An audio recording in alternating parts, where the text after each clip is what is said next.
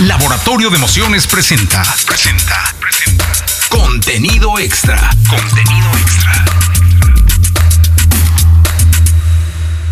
Amigos de contenido extra, me da mucho gusto eh, seguir con este podcast que empezamos ya eh, hace unos meses y la verdad es que me, ha dado mucho gusto irme encontrando con amigos y seguir aprendiendo de amigos, porque este podcast está hecho justo para eso, para mostrar a la gente que trabaja en la industria de la música y que no forzosamente está en un escenario. Se los he repetido podcast con, con podcast, pero es importante que lo aclaro. ¿Por qué es importante que lo aclare? Porque puede alguien ser la primera vez que lo escucha y pues que sepa de qué va, ¿no? Está conmigo Félix García, un buen amigo de hace mucho tiempo un personaje importante en la industria de la radio y de la música en este país. Y yo lo saludo con cariño. Félix, ¿cómo estás? Muy bien, mi querido Jesse, muchas gracias. Oye, mi Félix, ¿cómo, ¿cómo podríamos decirle a la gente que nos escucha y a la gente que nos está viendo quién es Félix García en, en, en la industria de la música? ¿Quién es Félix García? Qué pregunta tan interesante. bueno, en, dentro de la industria de la música, este este, yo crecí dentro de una familia que ya se dedicaba a la música. Mi papá, que es mejor conocido como Don Chencho, este, toda la vida trabajó en disqueras, haciendo eventos. Entonces yo crecí desde muy niño este, viendo cómo funcionaba el negocio, viendo, sobre todo me llamaba mucho la atención eh, varias cosas, ¿no? Eh, los eventos, ¿no? El, el cómo un artista que de repente no era conocido, sonaba en la radio y iba a un concierto meses después y llenaba miles y miles de personas cantando la canción, llorando, gente llorando. Se me hacía un fenómeno muy interesante. Eh, y en específico recuerdo eh, que en las vacaciones mi papá me decía, oye, estoy promoviendo esta nueva canción, ponte a escuchar la radio y anótame cada vez que salga, anótame la, la estación y la hora, ¿no? Entonces yo me ponía, ese era mi trabajo en vacaciones, a las nueve con tal, la canción del grupo indie, la canción de los Freds y la canción, ah, ya en la noche, pues le entregaba yo bien contento mis reportes, ¿no? Mira, aquí están los reportes de lo que sonó. Y ya él, este, acá hay que apretar, acá que no sé qué, y acá, este, pues aquí hice un acuerdo y no se cumplió, ya empezaba. Y, y, y lo hacía mucho tiempo, lo hice mucho tiempo, muchas veces eso. Y ya tiempo después crecí, estudié mi, mi, carrera, eh, no estaba seguro si me iba a dedicar a la música o no, yo estudié ingeniería industrial y de sistemas, con la intención de, me, me, gustó la carrera y no estaba seguro qué iba a hacer, pero terminando dije, ah, pues quiero, quiero calarle un ratito, me dediqué a la promoción de artistas, estuve promoviendo, pues iba a, la radio a entregar mi sencillo, iba a buscar la oportunidad de que las canciones las, las tocaran en la radio, principalmente lo hice en Estados Unidos.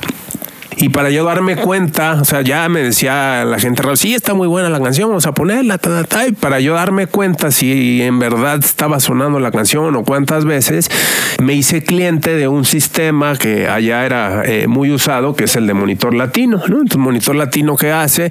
Te dice eh, en tiempo real cuántas veces o en dónde está sonando la canción pues, que tú estás promoviendo, ¿no? Entonces, pues era, se me hizo, eh, esa parte me empezó a gustar mucho más que la labor de la promoción, os digo, la labor de la promoción se, se, me hacía muy interesante, pero después ver en la computadora y ver este de las 200 o 300 radios que había en cuál estaba sonando y en cuáles no, se me empezó a hacer como muy, eh, un trabajo muy, muy interesante porque pues yo antes lo hacía manual de niño, ¿no? Entonces dije, ah, wow, o sea, yo al día siguiente ya puedo saber si estoy haciendo bien mi trabajo, si lo que me dijo el programador fue cierto, si nomás me cuenteó, qué pasó, ¿no?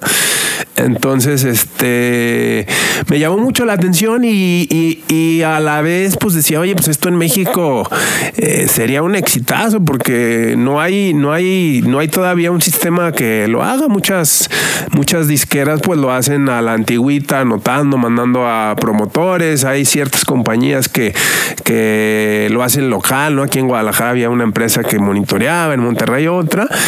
Y hablando con, con los dueños de Monitor Latino, les digo, oye, pues yo me quiero regresar a vivir a Guadalajara y me encantaría este promover este producto porque pues yo sé que yo sé que hay una necesidad, yo sé que, que, que hay un mercado y pues creo que tengo manera de, de acceder a, a, la industria porque pues más o menos conozco, toda la vida he estado viendo, ¿no? Gracias a, mi papá y bueno, hicimos un arreglo, yo le dije, ¿sabes qué? Pues ahorita estoy joven, no, este, no me he casado y pues mi ambición es ser parte del proyecto, ¿no? Quisiera, este, más que ser un empleado y recibir un sueldo, pues prefiero que no me pagues ahorita un sueldo y ser un socio cuando, cuando haya utilidades, ¿no? Este, este, digo, tenía ahí como mi manera de tener ingresos para qué, para ponerle gasolina al carro, para comer, pero no tenía, no tenía realmente un compromiso, escuelas que pagar, nada, no tenía un compromiso real. Entonces, este, pues encantados, ¿no? Pues, encantados de, de, que alguien quisiera, este, digo, yo ahora lo veo así, ¿no? Como que me encanta cuando alguien llega conmigo y dice, no, yo creo, confío tanto en tu producto que no quiero que me pagues, quiero desarrollarlo y luego este, nos repartimos, ¿no? Entonces ahí es cuando yo digo, no, pues este cuate sí trae ganas de hacerlo, lo hicimos, este, y sí, digo, no, no inmediatamente, porque pues obviamente eh, no es que el producto no fuera bueno, sino que la industria o esta parte de la industria tenía 30 años trabajando de cierta manera, las radios trabajando de cierta manera, entonces el producto era bueno, pero costó su trabajo hacer como un cambio de, de hábito, ¿no? O sea, cuando estás haciendo algo que es malo y quieres cambiarlo, este, a veces es bueno, pero cuesta, ¿no? Costó un poquito un ciertas, cierta resistencia, de repente, pues algunas personas no les convenía, ¿no? Porque mostraba unos resultados diferentes a los que habían estado mostrando por muchos años, entonces sí había cierta resistencia, pero más, más por intereses quizá eh, más individuales que porque el producto era buenísimo y solucionaba un problema de fondo muy, muy, muy importante, ¿no? Entonces, un poquito esa es este mi historia o, a qué me he dedicado yo dentro de, de la industria de la música. Me encanta todo lo que es digital, me encanta todo lo que tiene que ver con los datos.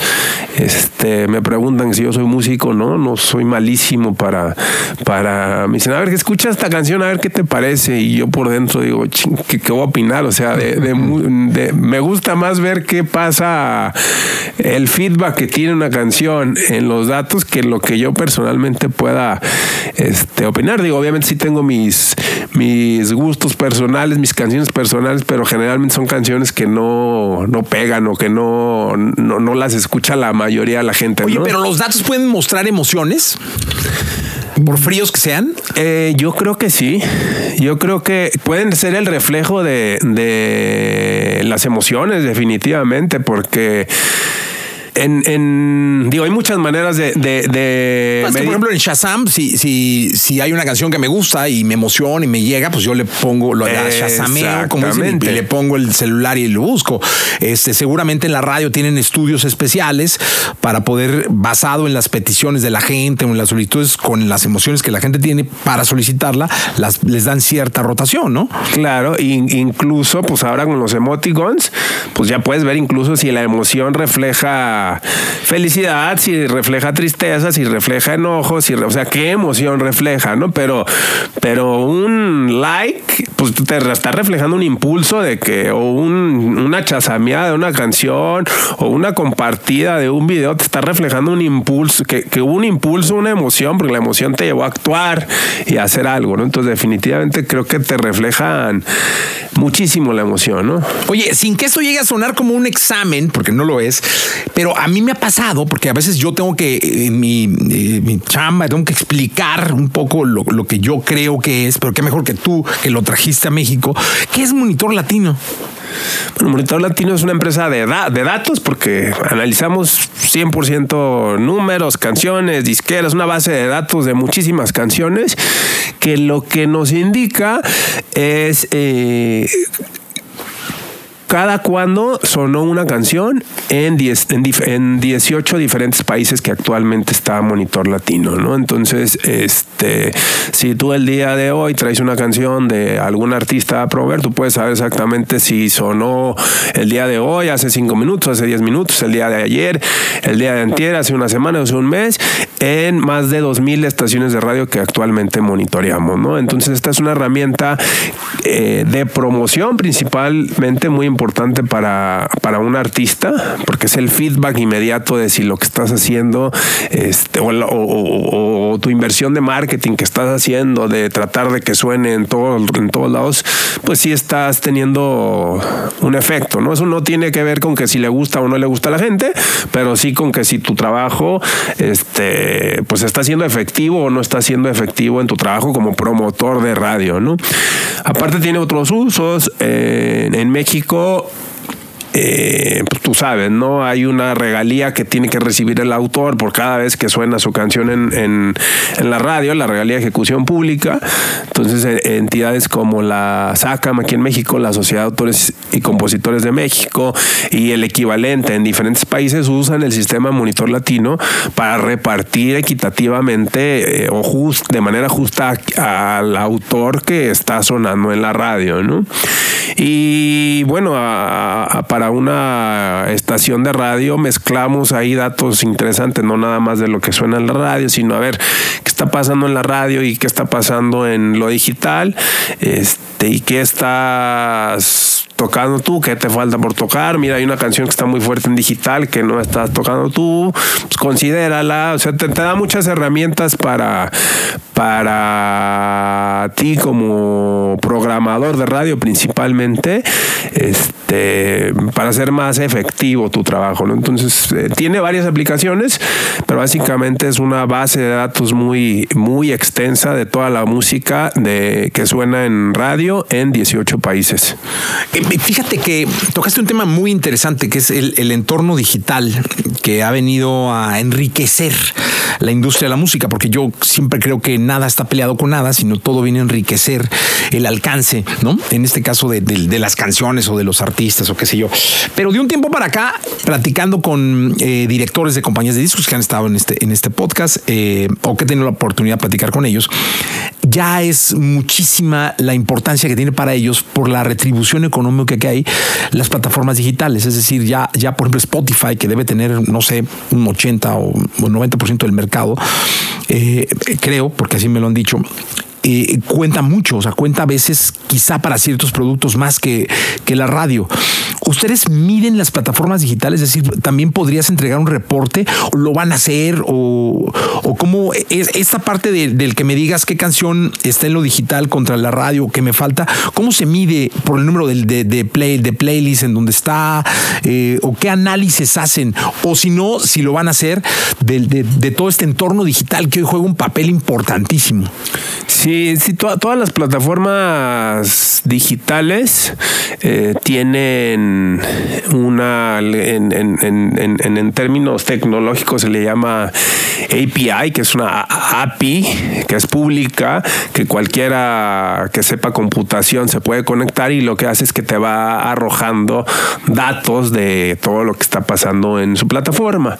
Eh, algunas tienen, algunas te dan mucho más información que otras, ¿no? Eh, Spotify y te da las playlists en las que está sonando una canción, te da la popularidad de una canción, te lo da por países, ¿no? YouTube te da este, reproducciones por país en tiempo real, o sea, te da mucha información que nosotros eh, nos estamos conectadas a todas las plataformas, a Spotify, a Apple, a YouTube, a Shazam. Entonces, este, cruzamos toda esa información con lo que está pasando en radio y pues vemos, vemos reportes muy interesantes porque yo creo que hablando de negocio, del negocio de la música, no tanto, no tanto en la retribución económica, sino en la manera de hacer éxitos, muchas veces las plataformas digitales te van marcando la tendencia de lo que, del siguiente éxito que, que viene, ¿no? Muchas veces no, o sea, muchas veces hay canciones como la de, pues, según yo recuerdo, Despacito, que salió a la radio y fue un éxito, no fue que vino de abajo para arriba, ¿no? Pero este, muchas veces el éxito viene ya después de que tiene un montón de chasams y ya después de que tiene un montón de este, vistas en YouTube y que no era prioridad para nadie y dicen, no, pues esta hay que meterla como prioridad en la disquera, ¿no? Oye, eh, a mí me ha llamado mucho la atención eh, porque hay como resúmenes anuales que hacen en donde, donde nos dicen pues, cuáles fueron las canciones más escuchadas año con año. Eh, el número de veces que puede sonar una canción en un año, una canción exitosísima, hablo de una gran canción, ¿no?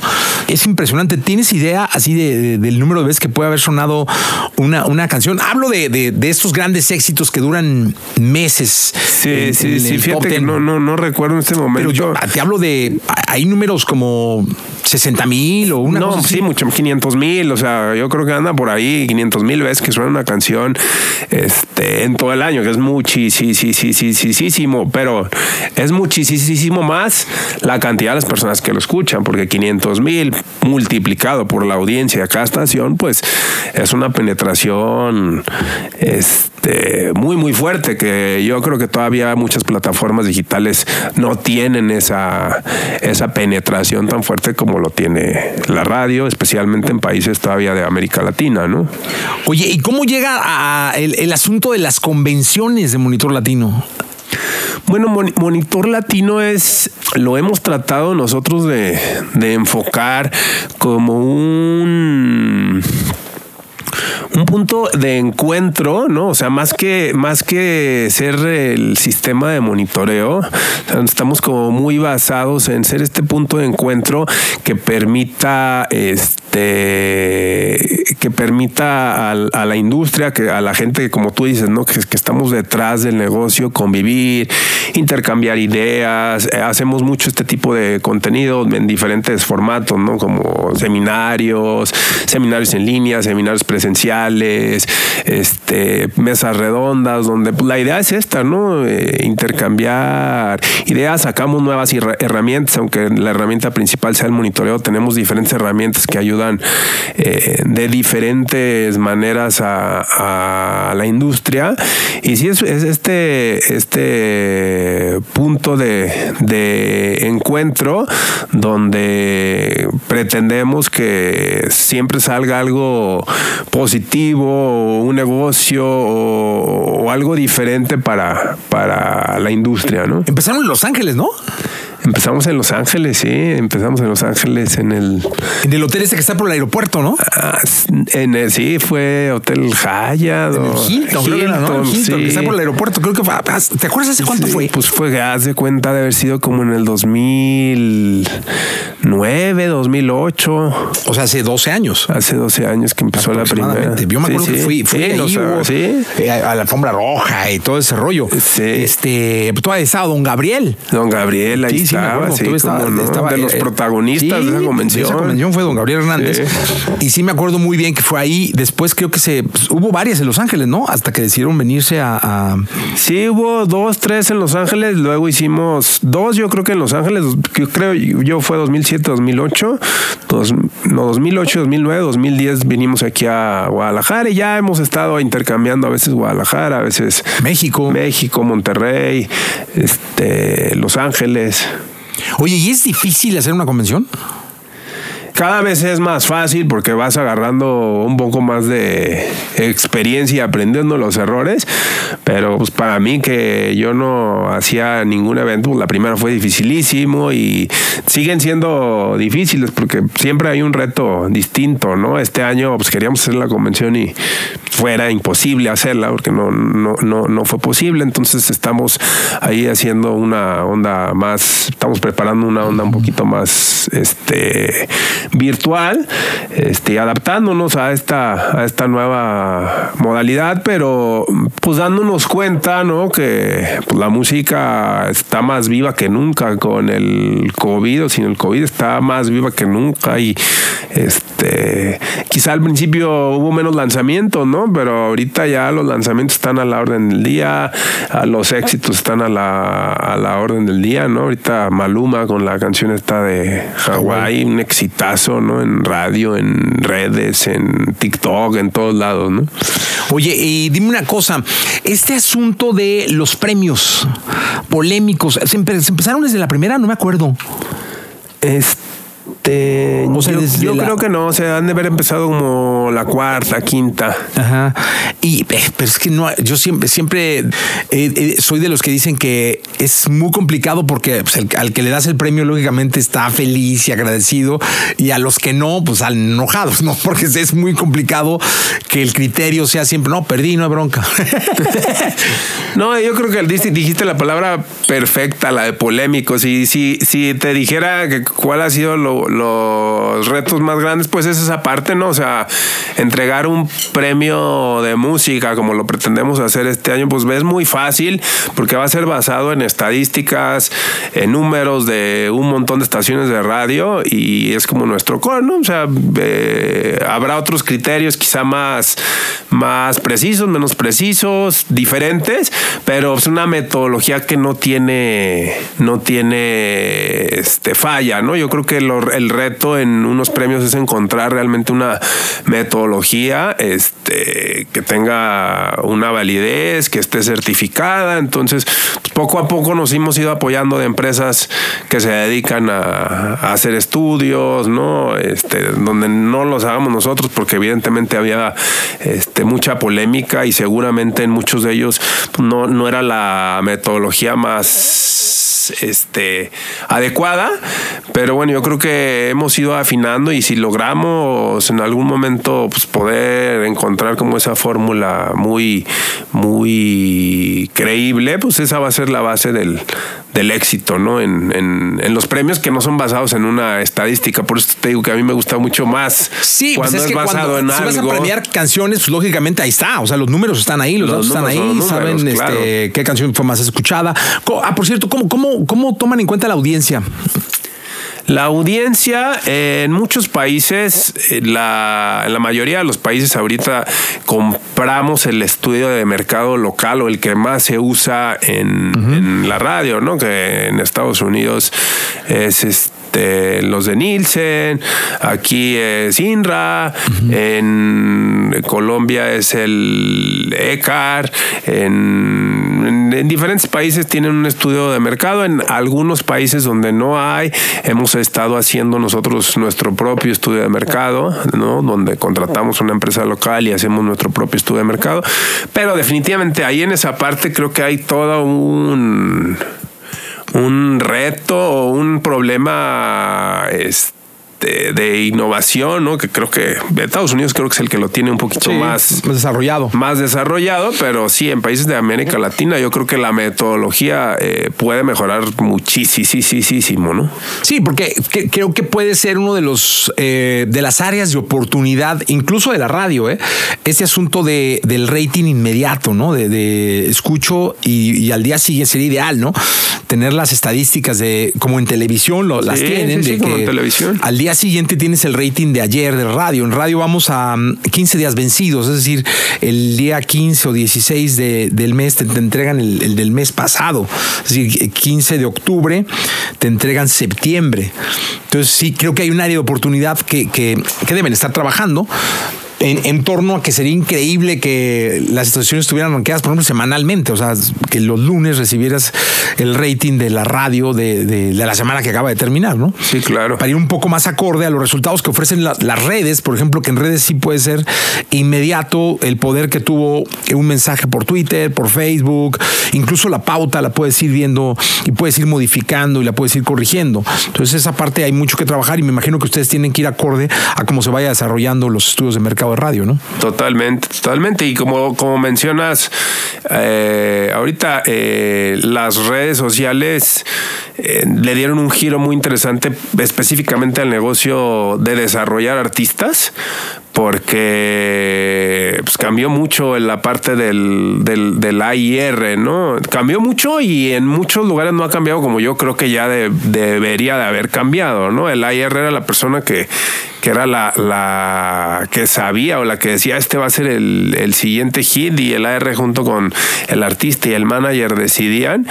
Y hoy en día está mucho más fácil saber qué va a funcionar o no va a funcionar con, con teniendo el feedback del público de manera instantánea, ¿no? O sea, yo todavía no, en, no comparto la opinión de decir, oye, pues esta, o sea, yo no lo haría, ¿no? Y esta canción me late, pues le voy a pastar todo, o sea, yo digo, ¿para qué gastar un dineral en algo si puedes saber cuál sí y cuál no? Tengo, tengo un, buen amigo que tiene su disquera digital, que tiene un artista que ha desarrollado bastante bien, pero se me hace muy interesante. Dice, eh, he sacado 50 canciones, pero le he invertido el 80% del dinero a una, que es la que me ha permitido estar donde estoy.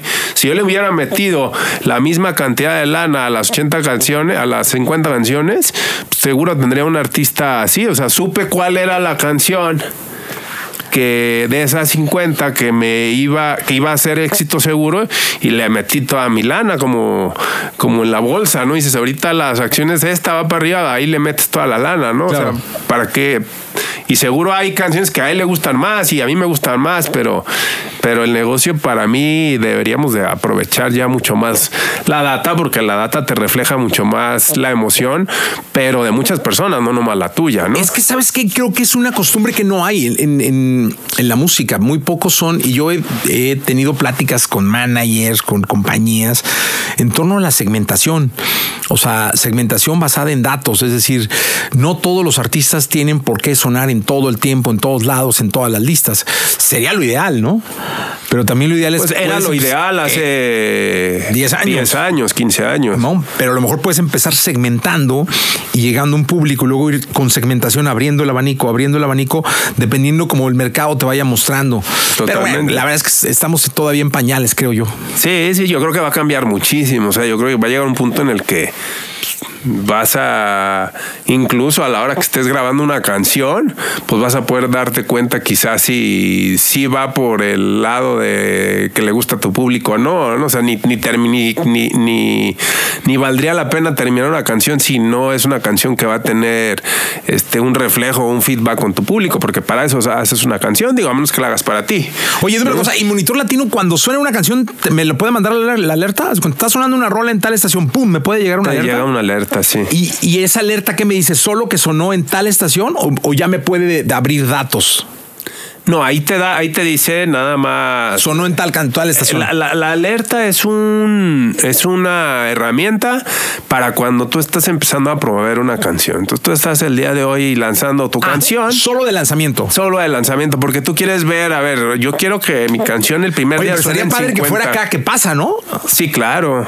Porque estaría increíble que cada, oye, yo quiero que cada que pase la rola me avisen. Digo, no sé si se puede. Ah, sí se puede, pero llega un punto en el que ya. Pobre celular, se va a acabar la pila, ¿no? No, no, pero ya quizá no es tan práctico para el promotor. Promotor, porque ya lo vuelves loco. O sea, ya lo que quieres saber es si ya empezó. Y ya que ya empezó, quieres saber si, si está sonando dos, tres, cuatro, cinco veces al día, según el plan que tenga o la meta Oye, y eso mismo podría ser con la lista. Según te entró una lista en Spotify, pum, te manda una alerta. ¿Eso también está o no? Eso eh, no lo tenemos nosotros, pero sí, sí es algo. estar bueno, ¿no? Es algo muy, muy, muy viable.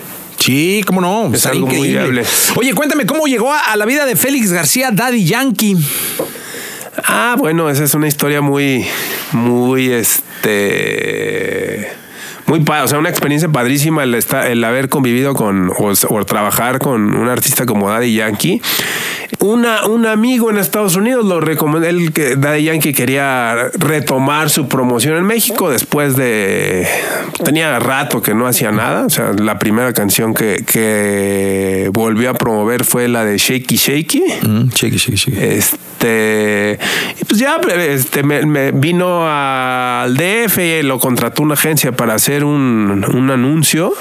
Este, lo me encontré con él en, en el Hotel W De la Ciudad de México y oye, pues platícame cómo está México, qué monitor latino, que este, cuánta radio está, ta, ta, ta. Ya le empecé a, a, dar mi punto de vista, qué estaban haciendo. Estaba muy fuerte en ese entonces Maluma, J Balvin, estaba pues la nueva ola de la música urbana y este, él no había sacado nada, ¿no? Entonces había como cierta, cierta, pues inquietud de, de resurgir, ¿no? O sea, aunque yo creo que es, él ha sido un artista que nunca, nunca se ha apagado, ¿no? Ha tenido como siempre, cada determinados años vuelve a sacar y vuelve a resurgir y vuelve a resurgir. Es como, todos dicen que es como el papá de, del, género y es un clasicazo. Es un clasicazo, ¿no? Entonces, pero sí estaba en una rachita donde tenía ratito que no sacaba y había salido esta nueva ola de artistas muy fuertes, mundiales, ¿no? Mundiales. Entonces, este, pues estuvimos platicando un, un buen rato acerca de qué era la estrategia que estaban haciendo. Siempre México ha sido un país detonador de la música desde antes de las redes y ahora con las redes, porque este, lo que pasa en las redes en México, en YouTube, lo que pasa en Spotify, refleja para otros países, porque somos el país de América Latina que más consume radio y digital, ¿no? Entonces es muy importante para un artista de ese tamaño detonar en México. Detonar en México. Y la radio, o sea, detonar en radio en México te ayuda a detonar las redes, detonar las redes en México te ayuda a detonar la, la radio y pues armamos un plan muy, muy, ayudé yo a, a, formular un plan muy agresivo de radio que hasta ahorita pues creo que ha sido parte, ha seguido esa estrategia como parte fundamental de cada canción que, que, quiere invertirle. Y eso es algo muy interesante porque me decía, este, yo voy al, al estudio igual como voy al gimnasio, diario. Diario, o sea, yo al estudio voy diario, al gimnasio diario. Y saco un montón de cosas, saco muchas cosas, produzco muchas cosas y las aviento un montón de cosas en mis canales o en otros canales y la que veo que empieza a, brincar más de lo normal, aunque a mí no me guste, pues es la que le voy a le voy a invertir porque sé que ya es seguro, ¿no? Y en ese entonces la de Shaky Shaky pues estaba brincando mucho más que canciones que a él le gustaban más o canciones que uno pensaría que son más buenas, ¿no? Entonces me quedó, se me hizo tan interesante porque el artista normal va al estudio, graba su canción y se olvida del estudio y ya vuelve al estudio al siguiente año, a los seis meses, ¿no? Los urbanos, o sea, los urbanos viven en el estudio. Viven en el, el estudio. artista urbano, una buena parte de su carrera es lo que se genera todos los días en el estudio, que es una costumbre que, por ejemplo, no tiene el popero, ¿no? El popero tiene mucho ese rollo de, ah, grabo y, le y grabo un álbum, ¿no? Y ya 10 canciones y en un hombre, ¿no? Y ahora ya que estamos en un universo de canciones, bueno, yo no sé si el, artista popular mexicano creo que sí tiene un poco más la costumbre del estudio, sobre todo los compositores y le está recibiendo y mandando canciones, pero esa es una gran gran, gran, enseñanza que deja la, música urbana, ¿no? Porque hay que ir aprendiendo de todo. Yo creo que todos podemos aprender de todos.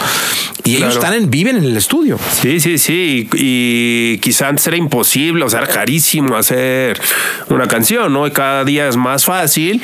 Y creo que a mí se me hace un excelente hábito. Si tú eres músico, pues decir, oye, pues todos los días voy a componer y todos los días voy a, a ir al estudio. Y después, ah, bueno, pues tengo mis giras, tengo mis shows y tengo mi promoción, pero se me hace como una actividad así. No, hombre, importantísima. Importantísima. Oye, y dime una cosa, ¿y ahí cerraste con él?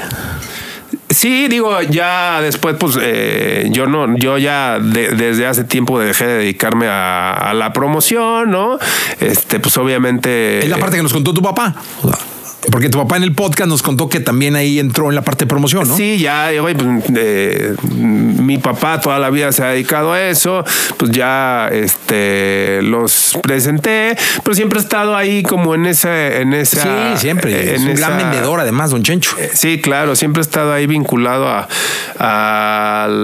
después ahí no fue junto con, más que no lo conocí la primera vez a, un gran personaje, Rafi Pina. Uf.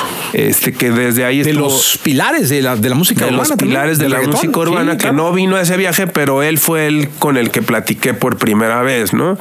Entonces, este, pues un personaje al que también se le tiene que aprender muchísimo. Muchísimo. Ah, es, que les quiero platicar una anécdota donde el, el querido Fel, yo estaba en Puerto Rico, fui por primera vez en Puerto Rico y Daddy Yankee me dijo el chofer de la camioneta que Daddy Yankee estaba haciendo una serie de conciertos históricos en el Choliseo. Y te hablé. Y tú con, con Pina eh, pediste unas entradas para mí. Entonces, este, pues llegamos temprano, ya sabes, yo sin tener como mucha idea, ¿no? Llegué al temprano al concierto, lugarzazo, segunda fila, que me consiguió el querido, el querido Félix. Y pues de inmediato fui al baño, ¿no? Saqué papel del baño, este, lo humedecí y me puse unos tapones, porque yo sabía lo que venía. Este, le llevé unos a mi esposa y se los puse. Eh, llevé para mis hijos. No, no, nosotros no. Está bien. Y empieza que el, el, reggaetón tiene unos bajos impresionantes. Que tire, que tire, que tire.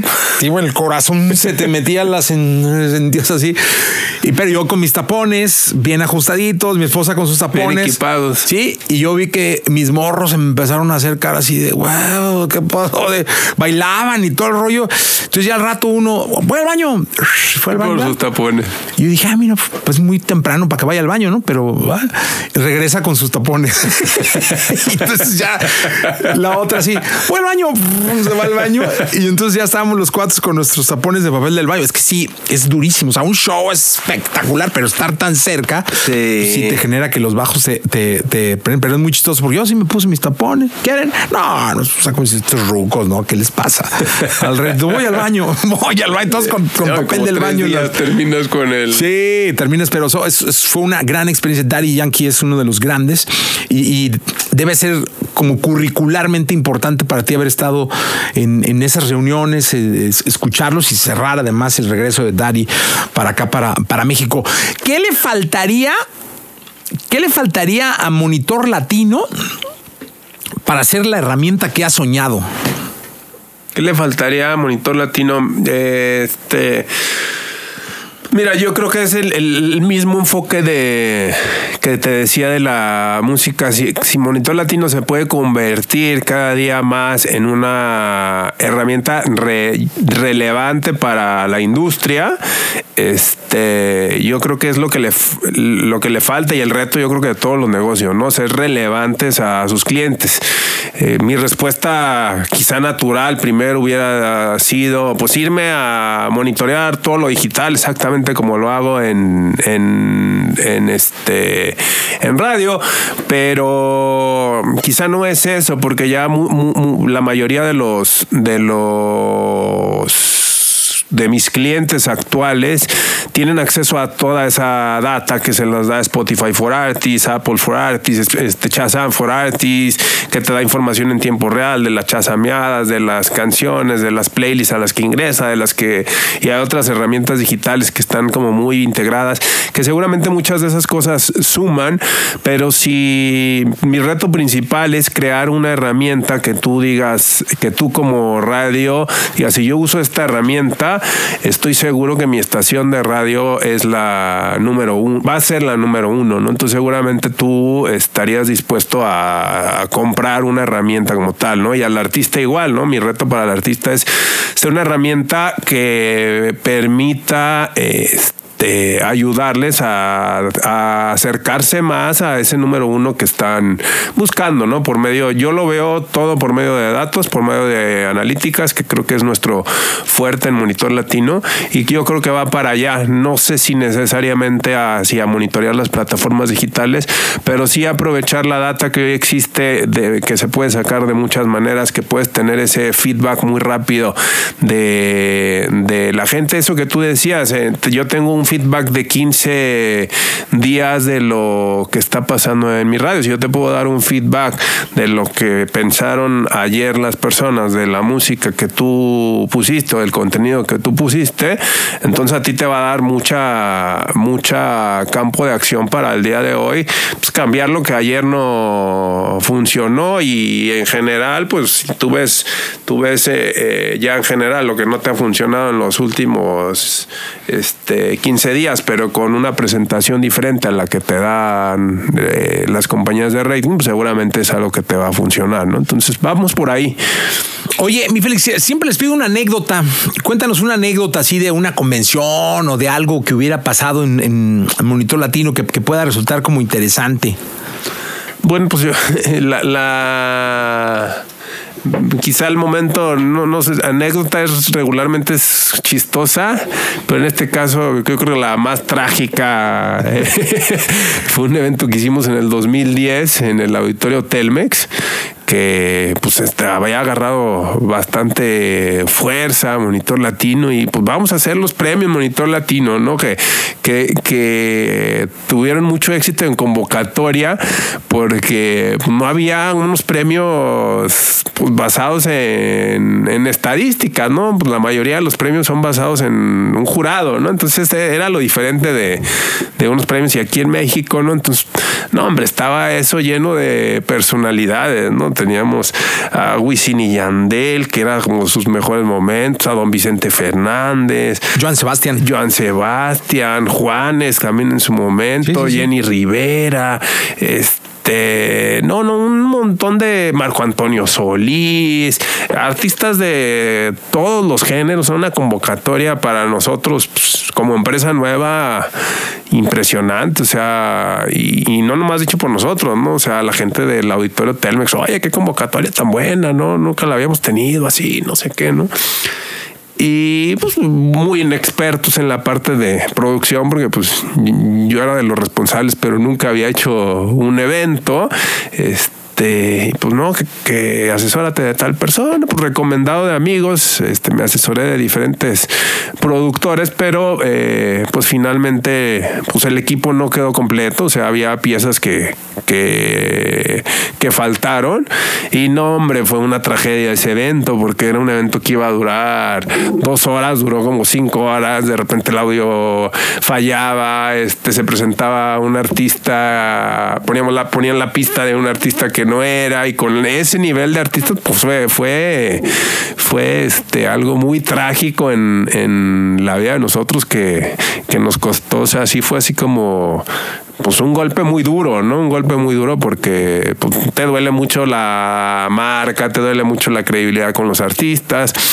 Pero bueno, yo creo que fue un, un, un evento quizá del que más he aprendido, ¿no? O sea, aprendí pues todo, ¿no? Todo, todo, todo. Son todo. los que te marcan y te enseñan mucho más que cualquier otra cosa. Ajá. Aprendiste más por lo que pasó que si te hubiera ido, que si hubiera que corrido bien. Entonces, pues, este, todo. Y yo tengo que reconocer que yo pensé, o sea, pero yo estaba ahí, este, en un palco, por cierto. Yo fui de los que creí que, que después de eso ya no lo iban a hacer. Y debo reconocer que les marcó un aprendizaje y debo felicitarlos porque regresaron el siguiente año y lo siguieron haciendo y retomaron y y muy bien. O sea, es, es como un ejemplo de, de- de cuando una derrota enseña más que, un, que una victoria o cuando un error este, o de un error hay que sacar este, mucho aprendizaje para corregirlo y seguir, pero seguir.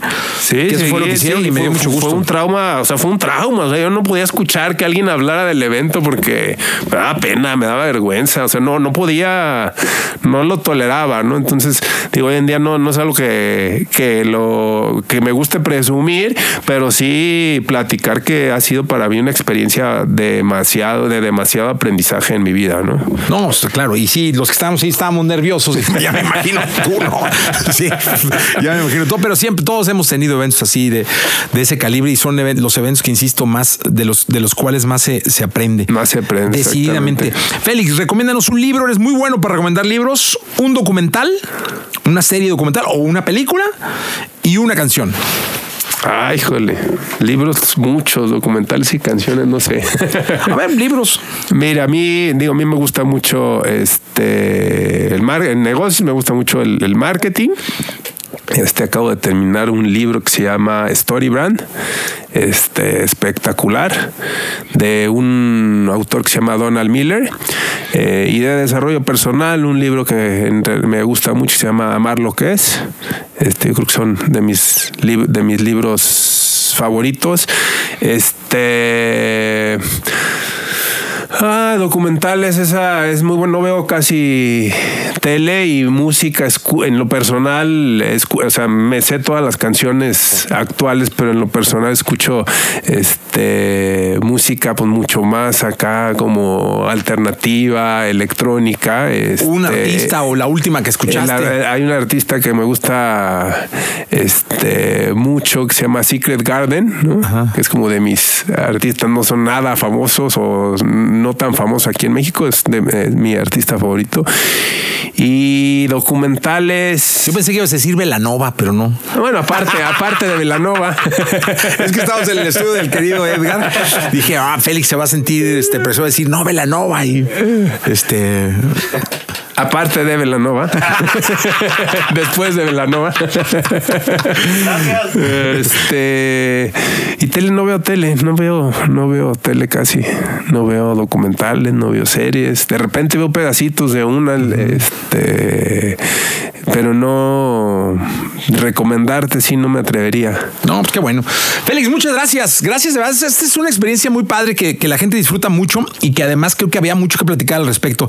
De verdad te agradezco la amistad, eh, el cariño y sobre todo el que estés acá con nosotros. No, al contrario, muchas gracias por invitarme. Y esto fue contenido extra. Gracias.